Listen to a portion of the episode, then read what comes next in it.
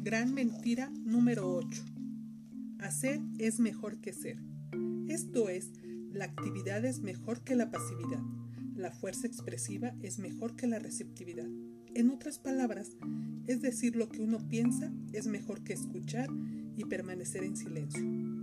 Los comportamientos femeninos tradicionales incluyen un tipo de receptividad pasiva y de silencio. Estos comportamientos han sido devaluados por el feminismo como degradantes de las mujeres e inútiles en el mundo.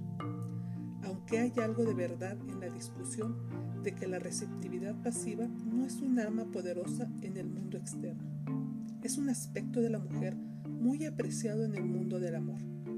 Escuchar, estar ahí, recibir al otro con el corazón y la mente abiertos.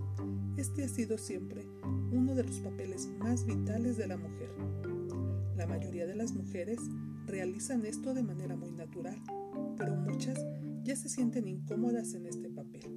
En cambio, trabajan con desesperación en asertividad, agresión, expresión personal y poder, suprimiento alocadamente sus instintos femeninos de amor y capacidad de relacionarse.